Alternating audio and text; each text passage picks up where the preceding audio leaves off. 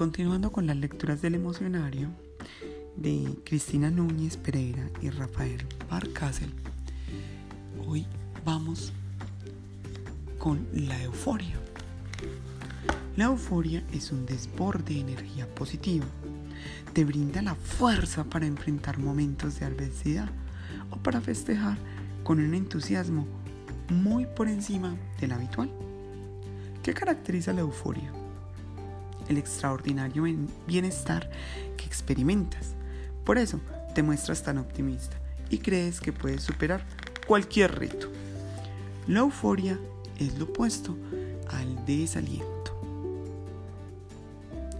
El desaliento sentimos, lo sentimos precisamente cuando nos falta el aliento para seguir adelante. Cuando empezamos a notar cansancio y que lo que tenemos en nuestras manos ya no parece tan fácil. Imagina que estás en un bosque y quieres regresar a casa. Emprendes un camino y no es el adecuado. Regresas al punto de partida. Buscas otra ruta. Tampoco es esa. Insistes. Vuelves a equivocarte.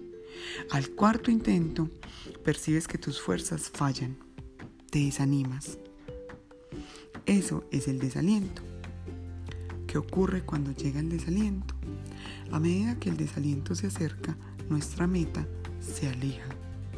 Cuando nos vence el desaliento y nos rendimos, se abre paso la decepción. Esperen para mañana la decepción.